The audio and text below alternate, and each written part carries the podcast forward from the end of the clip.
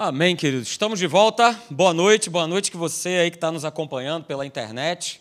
É, sejam todos muito bem-vindos. Boa noite vocês que estão aqui também, né? Igreja viva igreja que tem anúncio, aleluia, né? Então quero dizer mais um anúncio aí para você: nosso batismo nas águas. Dia 23 de junho, é uma quarta-feira. Nós vamos estar indo aqui né, para a nossa igreja irmã aqui, no Jardim Caraí, na 5 de julho.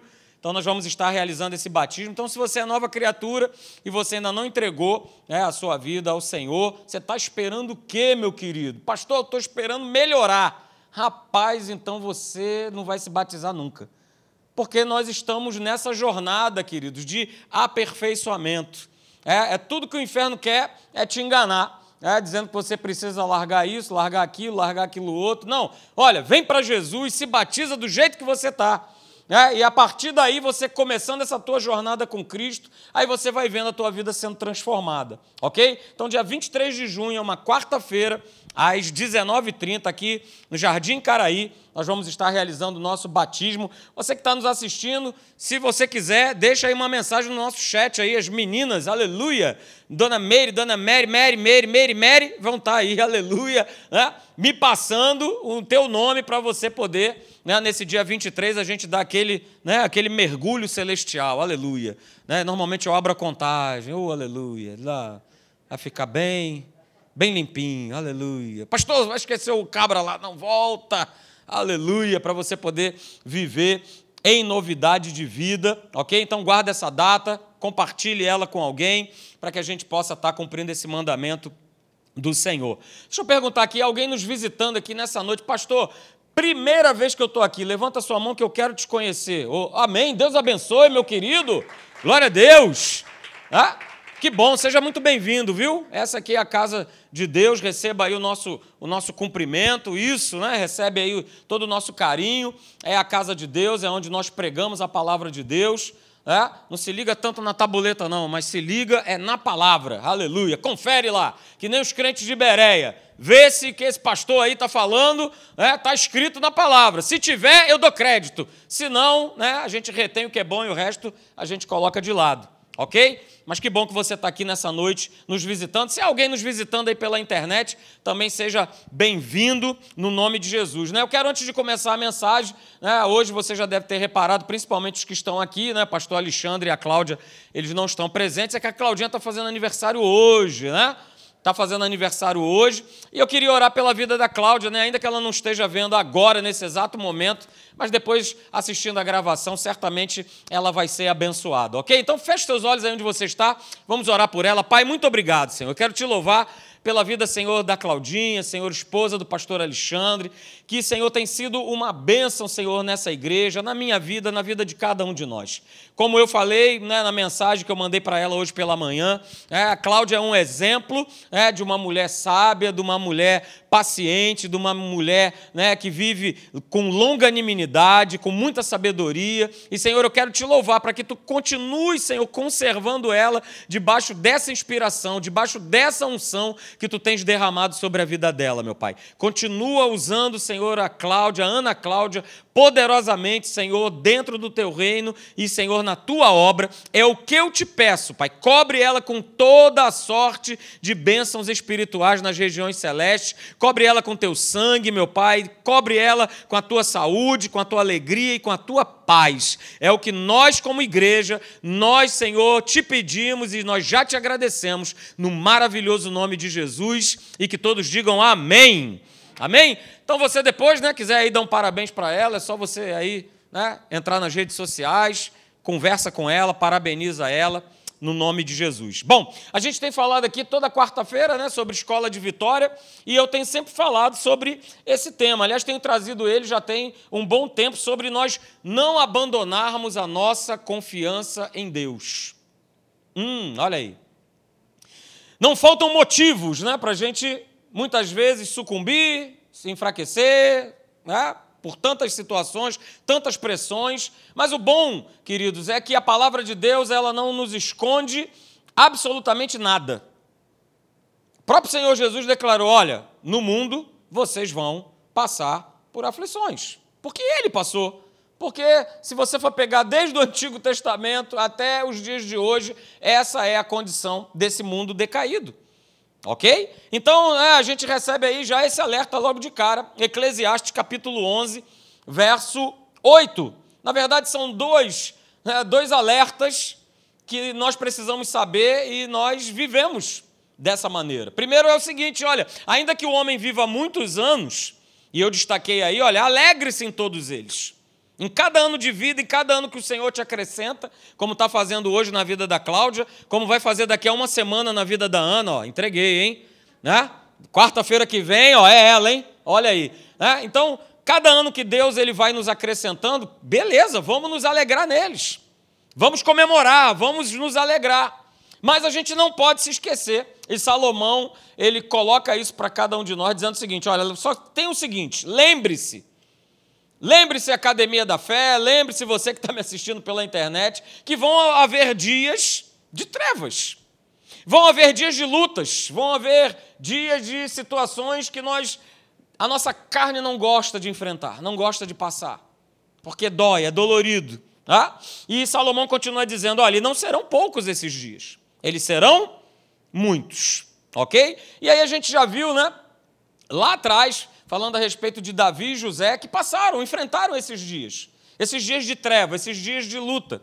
Estavam, estavam bem, estavam tranquilos. José na casa do seu pai, Davi a mesma coisa, apacentando ovelhas, mas chegou o dia para cada um deles de situações que vieram trazer desconforto para ambos e para cada personagem bíblico que você possa consultar na palavra de Deus, você vai ver é, que estava indo tudo muito bem até que acontece algum tipo de situação. Mas o que eu quero chamar a tua atenção não é no desconforto, não é no dia da treva, mas é que diante de todas essas situações, nós temos o modelo da palavra de Deus essas situações de desconforto, essas situações de luta, de trevas, é a palavra de Deus, ela nos mostra que Deus sempre estará conosco. Nós não enfrentamos as lutas, os desconfortos, os desafios sozinhos. A gente só enfrenta se a gente quiser. É uma escolha nossa. É uma escolha do homem enfrentar esses desafios, essas lutas, é, de maneira sozinha. Mas Deus está conosco, assim como ele foi com José, é, colocando ele, elevando ele na mais alta posição no Egito, assim como ele foi com Davi, né, fazendo de Davi o rei, e com cada um de nós. Então a gente também viu né, que esses desconfortos, né, essas lutas, nós estamos inseridos num combate. O próprio apóstolo Paulo, ele já declarava isso. Aliás, por falar em apóstolo Paulo, né, ontem eu vi de novo, né, e não tem como não ver e não ficar assim, meu Deus do céu, Senhor Jesus é demais, é maravilhoso, é muito bom, ele é, ele é lindo, ele não tem a gente não tem palavras do português para dizer. Paulo, apóstolo de Cristo. Veja esse filme, queridos. Ó, oh, meu Pai amado. Paulo, apóstolo de Cristo. Né? E o próprio apóstolo Paulo ele fala justamente isso. Né? Ele está falando isso para Timóteo, numa das cartas né, que ele entrega para é, para Áquila e para Priscila levar para Timóteo, porque eles estavam fugindo de Roma, indo para Éfeso. Então ele entrega essa carta e fala para Timóteo isso. Ele já estava no final dos seus dias. Quando Paulo declara isso, Paulo já tinha sido né, lançado sobre ele um decreto de execução. Né? Para você que não sabe, Paulo foi decapitado. Mas ele fala isso: olha só, Timóteo, combate o bom combate da fé. Porque Paulo ele já sabia que essa realmente é a única luta que nós enfrentamos. Não é o combate contra o outro, a outra pessoa, não é o combate contra um vírus, não é um, não, é o bom combate da fé. Agora, se existe um combate, é, você pode ter certeza que existem o quê? Inimigos. E aí a gente começou a falar desses inimigos, dos inimigos do nosso combate, desse nosso bom combate da fé. E ele chama bom combate porque é um combate que já é ganho. Uh, aleluia. Você pode dizer glória a Deus? É, você está inserido num combate, assim como eu, como cada um de nós, você que me assiste, e ele é chamado de bom porque nós já vencemos, porque Jesus venceu. Então nós somos mais que vencedores, mas os inimigos vão estar sempre aí nos fustigando, nos perturbando. E o primeiro deles que nós vimos, né, para querer que a gente abandone a nossa fé, a nossa confiança em Deus, são os sentimentos. Ah, e eu coloquei aqui, ó, essa é a grande estratégia do inferno que eu coloque os meus olhos nos sentimentos, naquilo que está ao meu redor, e, consequentemente, eu vou tirando, desfocando o meu olhar é, perdendo a sensibilidade do espírito da sua palavra, da sua verdade. Então o diabo quer que cada vez mais eu e você a gente olhe para o lado de fora para as coisas que estão acontecendo lá de fora. Ah, mas é tanta violência, é tanta fome, é tanta epidemia, é tanto, tanto, tanto, tanto, tanto. E eu estou olhando para fora, estou olhando para fora. E eu estou deixando a palavra de Deus cada vez mais o quê? De lado. Esse é um inimigo perigoso, queridos. O segundo inimigo, tão perigoso quanto, que é um espírito, está aí o nome dele, é medo. Ele vai também tentar fazer com que você abandone a tua confiança em Deus. E nós falamos aqui no nosso último encontro, né, que se o medo ele nos dominar, ele vai paralisar, ele vai esmagar a nossa fé. E é o que nós temos visto. Mesmo pessoas que são da igreja, novas criaturas, convertidas, nascidas de novo, que têm sido paralisadas pelo medo. Mas são elas que têm sido paralisadas ou a sua fé? A sua fé em acreditar. Né? Eu coloquei, olha, eles são opostos entre si aonde um age, o outro automaticamente fica impedido de agir. Se o medo ele age, a fé ela é bloqueada. Mas se eu venho com o meu escudão da fé e ó, sai para lá, que aqui você não vai ficar, ele tem que se retirar, ele tem que ir embora. O medo tem que bater em retirada. Não pode prevalecer na tua vida, querido. Não pode prevalecer nas nossas vidas. Você pode dizer amém a isso? Amém? A gente viu também o terceiro inimigo, que é esse aí, olha, a incredulidade vai tentar também fazer com que você abandone a tua confiança em Deus. É, e eu falei aqui no nosso, no nosso último encontro, e você sabe disso, está escrito lá em Romanos 10, 17, que, ora, a fé vem pelo ouvir e ouvir a pregação da palavra de Cristo. Ok, mas saiba também que a incredulidade também vem pelo ouvir. A incredulidade vem pelo ouvir, a incredulidade vê, vem pelo que você vê. Também vem, da mesma forma. Assim como a fé vem pelo ouvir, a incredulidade também vem. Porque não faltam, são notícias, não faltam, são pessoas comentando a respeito de que não vai dar, não tem mais jeito, eu não posso, eu não consigo, eu sou para-raio do demo. Não vai faltar gente para falar isso. E você, e eu, e todos nós, a gente está ouvindo. E a gente está também vendo. Por isso, né, vai aqui um conselho para vocês, ó nobres acadêmicos. Coloque seja para você ouvir ou seja para você ver, coisas que te edifiquem. Como diz a pastora Deise, né, não, não há mais tempo para se perder tempo. E é verdade. A gente não tem tempo mais a perder, queridos. A perder com coisas que não edificam, que vão trazer medo, que vão gerar incredulidade no nosso coração. Porque é exatamente isso. A fé vem pelo ouvir, mas a incredulidade também. E eu dei o exemplo né, de Números, capítulo de número 13, verso 27, é, quando Moisés mandou lá os 12 espias para observarem a terra, e dez desses camaradas voltam com um relato, né, e eles não somente voltam com aquilo que eles tinham visto, né, mas eles abrem o bocão para falar: Ó, Moisés, vai dar não, cara. Tem certeza que essa é a tal terra aí que Deus prometeu que tá tudo certo, mana leite e mel, cara? Não vai dar não. E aí começou, né, a reclamação do povo, reclamando, reclamando, reclamando. Por quê? Foi gerando o que neles? Incredulidade. Aí eu coloquei essa frase, né, no nosso último encontro. A incredulidade, ela sempre vai o quê? Descobrir, descobrir, descobrir, descobrir, descobrir as impossibilidades. Que foi exatamente o que aconteceu com aqueles dez homens. Eles descobriram as, as, as impossibilidades, eles olharam para as circunstâncias, é? eles olharam para os obstáculos e eles não colocaram de maneira nenhuma o foco, o coração na palavra de Deus, numa palavra que já tinha sido liberada. Então veja né, como é perigoso esse inimigo nessa nossa jornada de fé, nesse nosso combate de fé, chamado incredulidade. E nós vimos né, no nosso último encontro, né, nós falamos sobre esse quarto inimigo que tem atacado, tem afetado muitas, mas muitas e muitas e muitas pessoas, chamado ansiedade. Ansiedade. Por isso, né, o, o apóstolo Pedro ele falou lá em 1 Pedro 5,7, eu coloquei aí o slide, coloquei, olha aí, lançando sobre quem? Sobre ele, Cristo, toda a vossa ansiedade, porque ele tem o quê? O que, é que ele tem feito? Tem cuidado, tem cuidado de vocês. Tem cuidado de vocês, tem cuidado de nós. Queridos, ou eu agarro essa verdade para a minha vida e vivo por ela, então eu não sei o que eu estou fazendo na igreja. Ou eu vou viver por essa palavra de uma vez por todas, porque Deus tem cuidado de nós, Deus tem protegido a nossa vida. Então, queridos, né, eu falei aqui no nosso último encontro, não se distraia.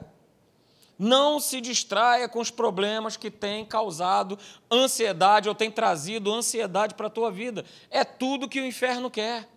Inimigo derrotado. Mas ele quer, na derrota dele, perturbar o juízo lançando né, sentimentos, medo, incredulidade, ansiedade, para que a gente saia de uma posição que já foi conquistada. Jesus conquistou.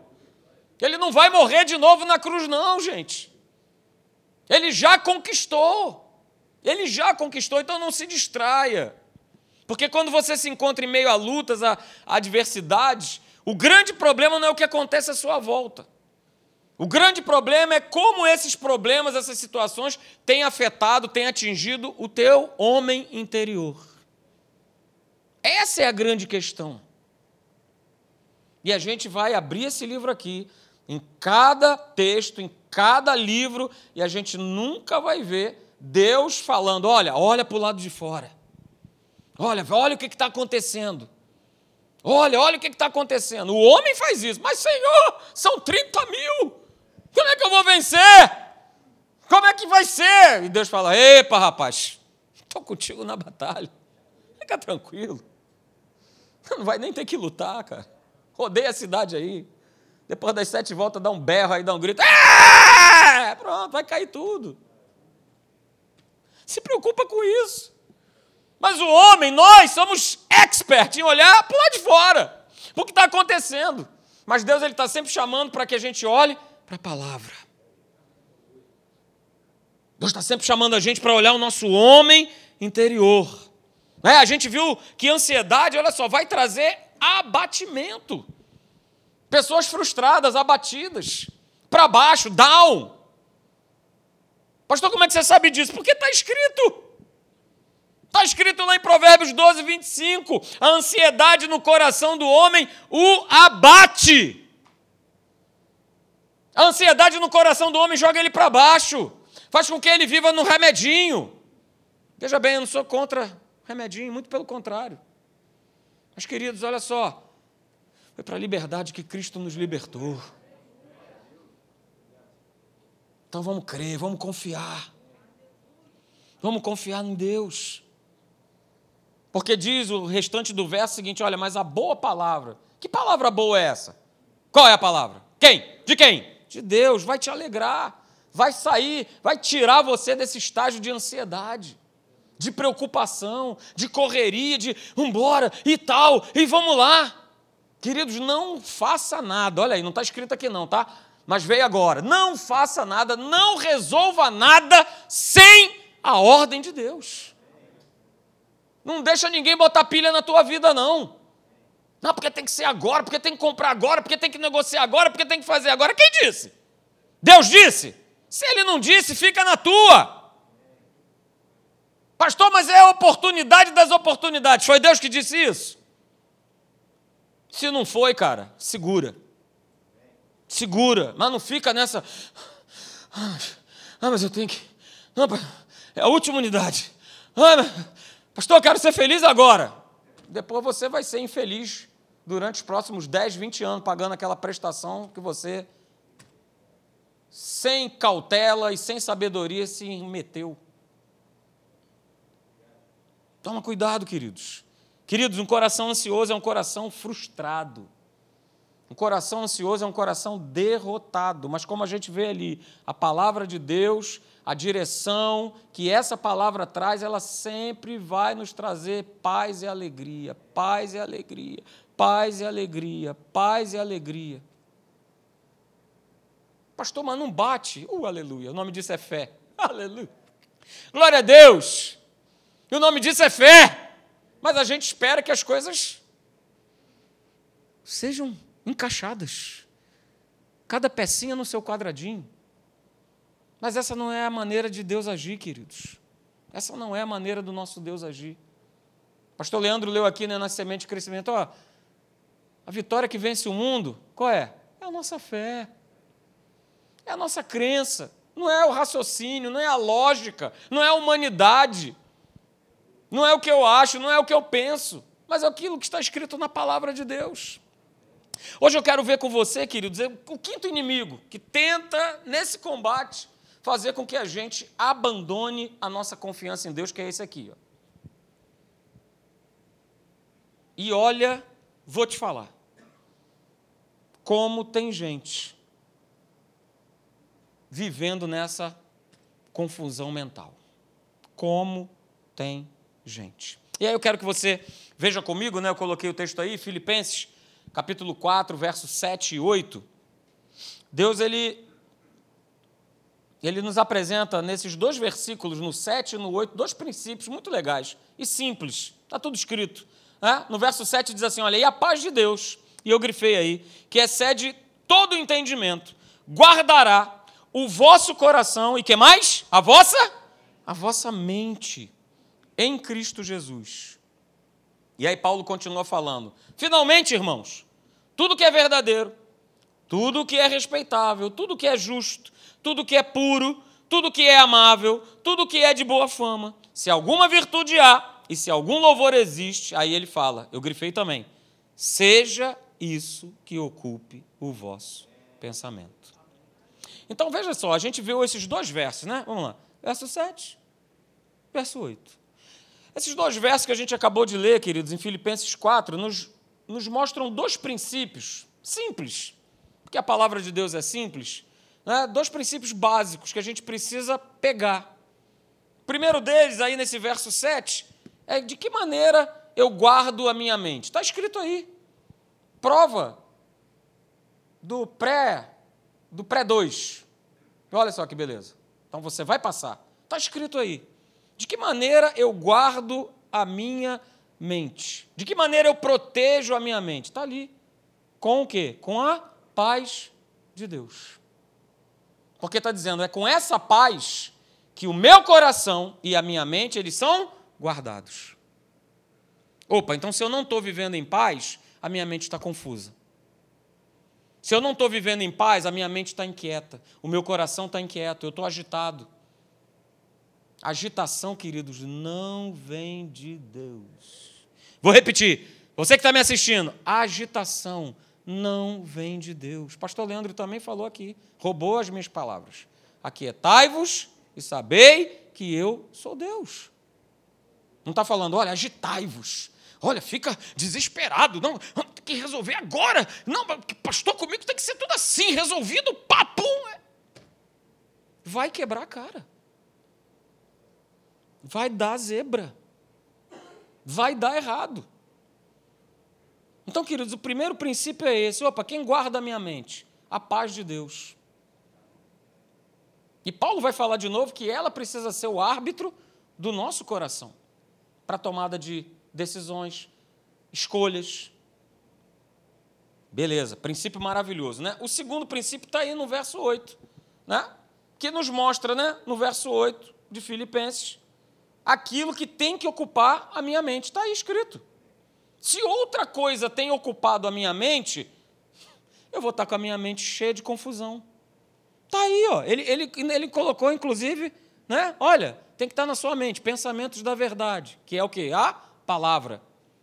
Pensamentos de verdade, pensamentos respeitáveis, puros, justos, amáveis, de boa fama. Está escrito. Então, opa, eu preciso preencher a minha mente? Está aqui a relação daquilo, está aqui os ingredientes desse bolo maravilhoso que tem que estar. Tá. Uh, glória a Deus. Mas a gente sabe. Né? Ninguém aqui é inocente a tal ponto de não saber que diariamente a gente é bombardeado por pensamentos diferentes desse. Pastor, às vezes eu quero esgar. É. Pastor, às vezes eu quero. Pastor, às vezes eu. Nós somos bombardeados. Estou levantando aqui. Só não levanta outra que eu vou cair. Mas todos nós somos assediados, queridos, por pensamentos que são contrários a esses aqui. Ok? E nós podemos até confessar, sem constrangimento nenhum, que muitas vezes, vou repetir, às vezes a gente pode confessar, não há problema não, não, não se constrange. E muitas vezes, geralmente, o primeiro pensamento que vem nas nossas cabeças não vem de Deus. Às vezes você acordou de manhã e o primeiro pensamento que veio na tua mente não foi o pensamento esse que está aqui nessa relação. Porque você já dormiu preocupado, já dormiu ansioso, já dormiu com medo, e aí acorda e o primeiro pensamento que vem é: olha, não vai dar certo, não tem jeito. E esses pensamentos do não vai dar, não vai poder, é justamente quando a gente está passando e enfrentando os problemas, as situações.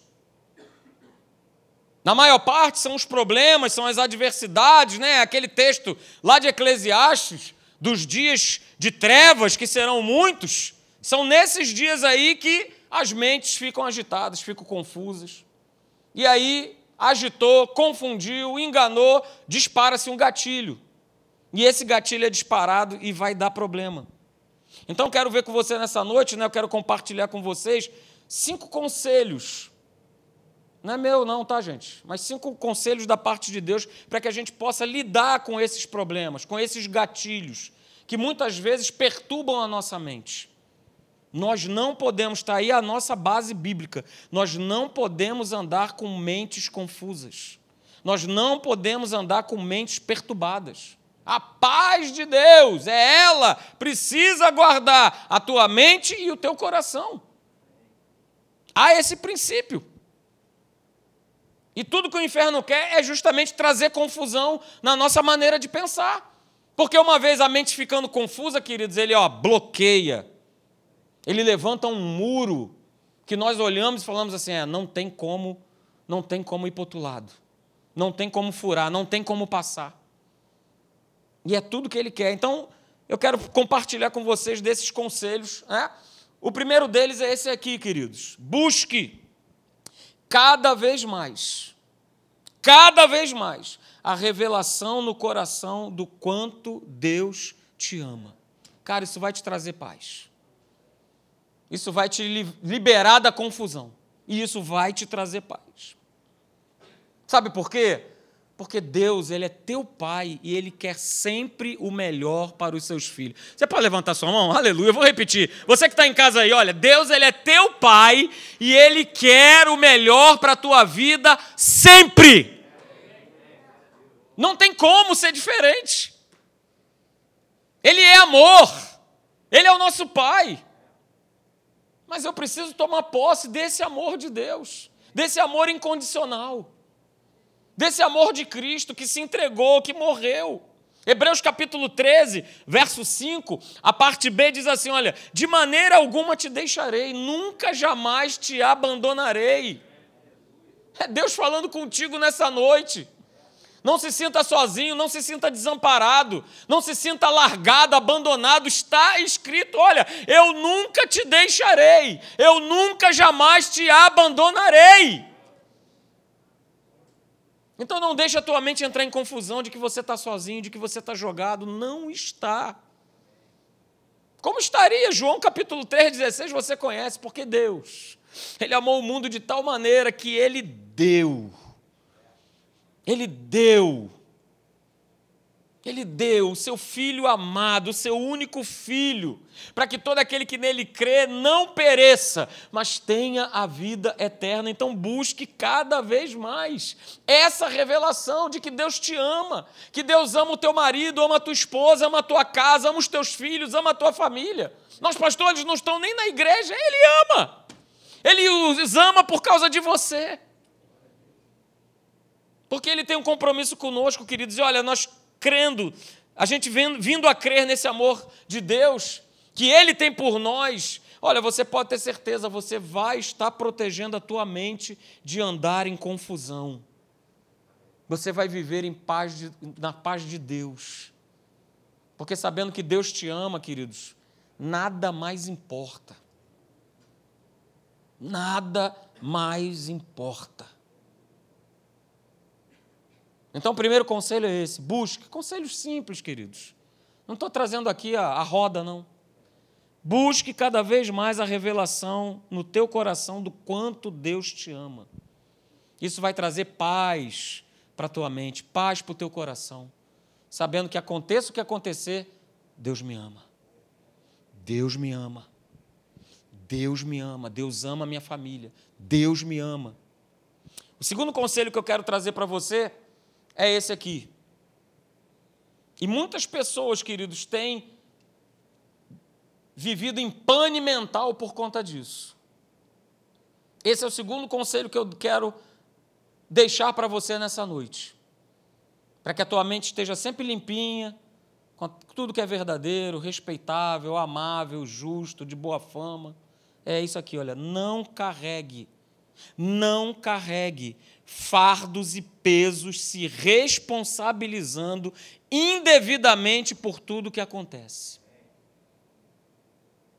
Eu vou repetir: não carregue fardos e pesos, se responsabilizando indevidamente por tudo o que acontece.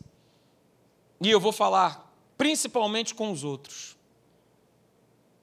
Eu aprendi uma frase, e eu tenho quase certeza que foi com o pastor Hélio, que no primeiro momento é, me chocou, mas aí você vai. Então, se te chocar, fica chocado, aleluia. Leva para casa e vai e vai mastigando esse bifinho.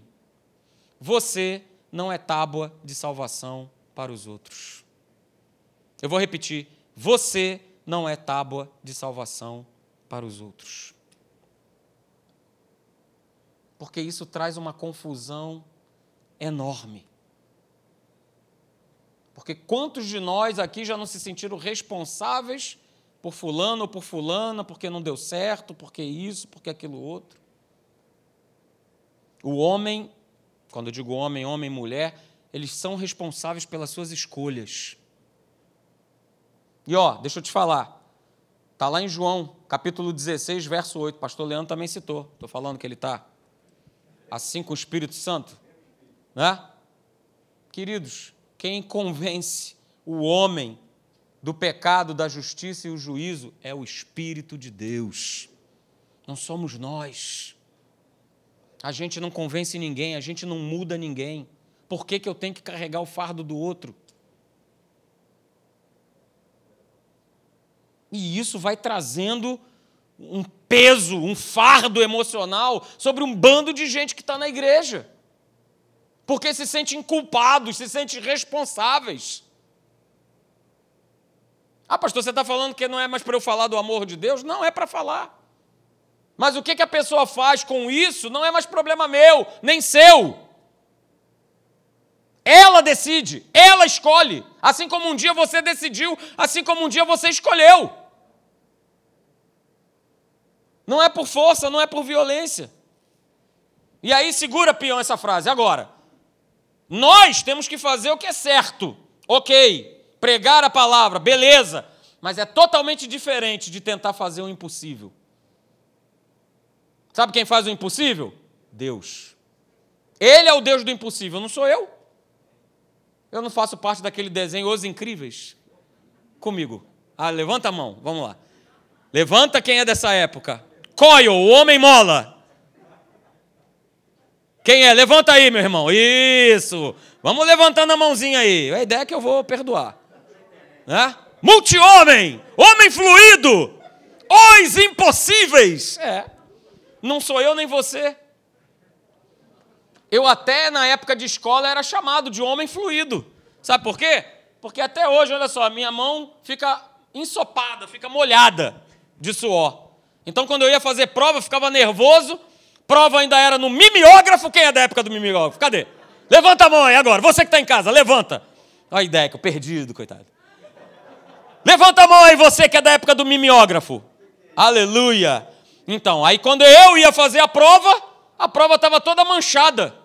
E aí eu ia lá, professor, professora, me dá mais uma outra prova. O que, que aconteceu? Eu falei, olha aqui a prova, está pingando tinta azul. Né? Então, olha só, nós não somos os impossíveis. Eu faço o que é certo. Faço aquilo que a palavra me orienta a ser feita. Beleza. Mas o impossível, o libertador, aquele que convence o homem do pecado, da justiça e do juízo, chama-se Espírito Santo. E isso tem, queridos, isso tem trazido muita confusão na mente das pessoas. Pessoas carregando fardos e julgos que não são para elas carregarem, principalmente dos outros. Não faça isso. Não faça isso, porque vai dar confusão mental. Como diria Pastor Eli, vai dar diarreia mental. Vai dar problema. Ok? Terceiro conselho, aleluia! Glória a Deus! Cuidado! Cuidado com a sua maneira de pensar ao abordar os problemas. Isso faz uma grande diferença. Porque a maneira que eu penso e abordo um determinado problema na minha vida vai me levar a fazer escolhas, beleza? Escolhas essas que vão, por um lado, podem me destruir ou de repente podem até me erguer. Mas eu preciso ter um cuidado enorme com a minha maneira de pensar. O que é aquilo que eu acho? O que é, pastor, mas é imenso. Pastor, nem te conto, o problema é gigantesco. É, vamos sentar junto, que eu vou contar também os meus. Vamos disputar qual é o problema maior. Mas tudo é a maneira como eu encaro, queridos. Porque se nós nos entregarmos às emoções, aos sentimentos, gerados por esses problemas, nós seremos facilmente destruídos. Facilmente. Seremos presas fáceis. E aí o que, é que acontece com a mente do crente? Ó? O crente fica tudo doido. Pastor, mas é problema. É problema em cima de problema, e é problema. É... Cara, você está declarando isso. Você está vivendo, você está abraçando os problemas. Está andando de mão dada com o problema. Pastor, não larga, aleluia.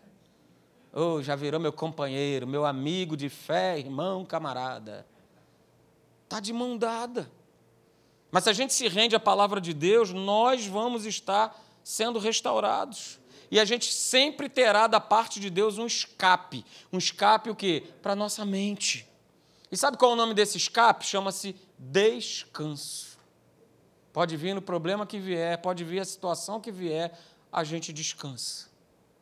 Hebreus capítulo 4, verso 3. Nós entramos no descanso. Amém? Não. Nós os que cremos. Cremos em quê, pastor? Em Deus, no nosso Senhor, no nosso Salvador Jesus Cristo. Nós, os que cremos, sim, nós entramos no descanso. E aí a maneira de abordar, de lidar com os problemas, ela é outra. Ela é diferente. Ela é diferente da maneira como esse mundo lida e aborda as suas questões e os seus problemas.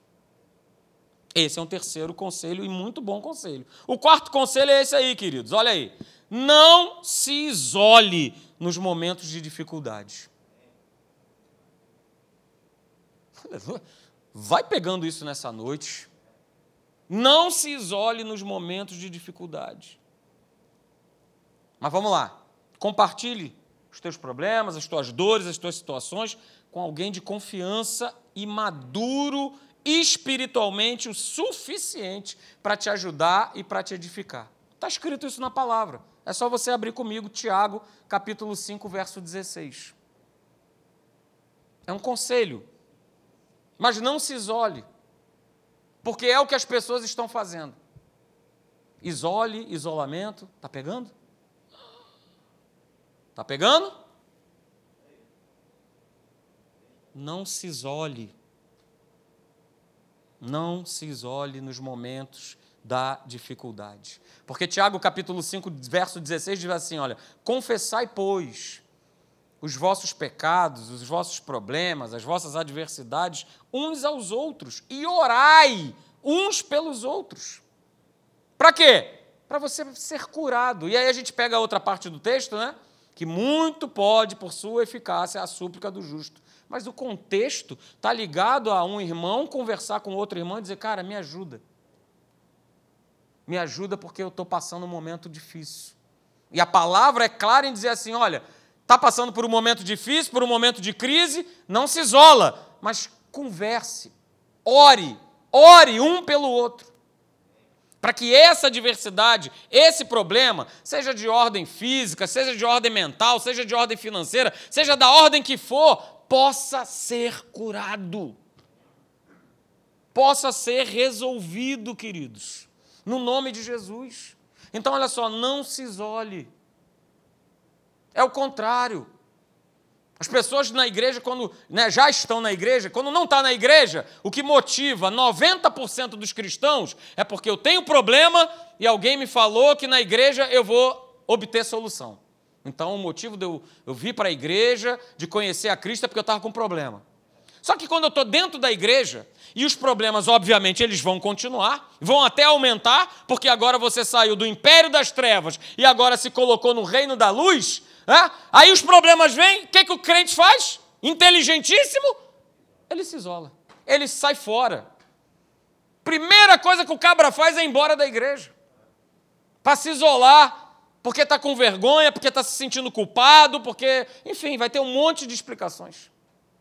Não se isole. Não saia, não abandone a tua confiança em Deus. Não é esse o nosso tema? Não abandone a tua confiança em Deus. E o quinto, queridos, por último, o nosso quinto e último conselho.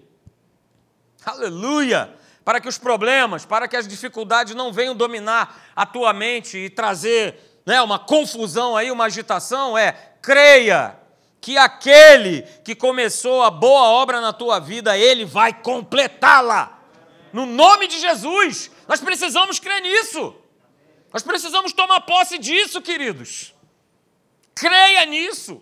Cristo começou, no dia em que você entregou sua vida a Ele, Ele começou algo, Ele começou uma obra na tua vida. O propósito foi startado, o plano começou a valer. Então eu preciso acreditar que esse plano que foi iniciado, ele vai completar, Jesus vai completar. Então por que, que eu vou andar com medo, ansioso, preocupado, agitado, confuso, se esse plano já foi estabelecido antes da fundação desse mundo? Vá lá comigo, queridos, Romanos 8. O apóstolo Paulo, inspirado por Deus, ele já apontava para isso. Porque ele tinha sido alvo dessa boa obra que começou lá no caminho de Damasco. Ele já, ele já pegou. Então ele já sabia que, opa, cara, ninguém pode mais me tirar desse, dessa jornada, desse caminho. Romanos 8, 31, veja comigo, por favor. Romanos 8, 31 diz assim: Que diremos, pois, à vista dessas coisas? Se Deus é por nós. Ah, foi fraco. Se Deus é por nós, quem será contra nós? Se Ele é por nós, quem será contra nós? E aí ele fala: olha, aquele que não poupou o seu próprio filho, ele não poupou o próprio filho por amor a nós. E aí diz: olha, ele, ele, ele pegou esse filho amado e entregou ele por nós. E aí ele continua dizendo: olha, então, por conta disso, ele não nos dará graciosamente todas as coisas? Queridos, o que é todas as coisas no grego? Fala aí para mim. Todas as coisas. Pastor, que sabedoria. Cara, todas as coisas. São todas as coisas. Nada fica de fora. Absolutamente nada. Então por que, que eu vou andar com a minha mente perturbada, agitada, confusa? Será e não será? Vai dar certo, não vai dar? Crê em Deus. Ele começou uma boa obra. Verso 33: Quem intentará acusação contra os eleitos de Deus? É Deus quem o justifica. Quem os condenará? Verso 34. É Cristo Jesus, quem morreu, ou antes, quem ressuscitou, o qual está à direita de Deus e também intercede por nós. Queridos, você vale demais, você vale muito. Você tem o Criador do universo, dos céus e da terra, intercedendo por você. Olha lá, olha lá o Marcelo, guarda a vida desse cara, protege ele, cuida dele, cuida da família dele. Ele intercede por nós. Ele não está lá no céu, lá, com um monte de anjo passando, tocando harpa, como a gente vê em muitos, muitos filmes, muitas alusões. Céu é lugar de trabalho, queridos. E a gente dá é trabalho para Deus, não é pouco, não. A gente dá muito trabalho para Deus. Tanto dá que está escrito aqui, ó, Ele intercede por nós. Que tipo de intercessão você acha que Deus está fazendo por você, pela tua vida nesse instante? Pensa nisso. Medita sobre isso. Aí, Deus. Leandro, gente boa, cara legal, aí, pô. Faz isso não, aí. Cara é boa. Você acha que é esse tipo de intercessão? Pensa. Aí no verso 35 diz: Quem nos separará do amor de Cristo? E aí vem a lista: será tribulação, angústia, câncer, AIDS, Covid, fome, nudez, perigo, contaminação, máscara.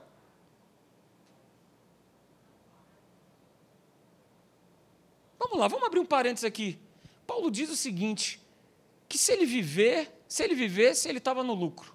E se ele morresse também, ele estava no lucro. O que, há de diferente de Paulo para a gente? Por que, que a gente não pensa assim? A gente é cristão e acha que a morte é o. É o contrário. A morte é o início. A morte é o começo. Aleluia. Glória a Deus, Pai. A morte é o princípio.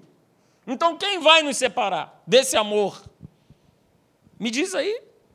E aí no verso 37, você conhece, né? Em todas essas coisas, porém, somos mais que vencedores por meio daquele que nos amou. Então, deixa eu te falar uma coisa nessa noite. Para de ficar pensando bobagem. Para de ficar com a tua mente confusa, inquieta, agitada. Para. Entrega o teu caminho, entrega, entrega. O problema é que a gente entrega.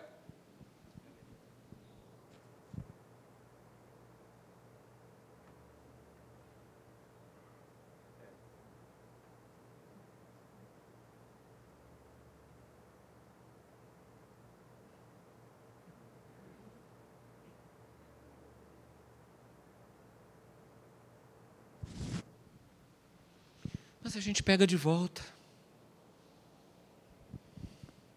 A gente pega de volta. Então, queridos, olha só, creia. Tudo que Deus começa na vida do homem, se o homem permitir, ele vai completar, ele vai terminar. E se está escrito, eu creio e eu tomo posse e eu vou com isso até o final. Ok? Porque a gente sempre termina com esse texto, né?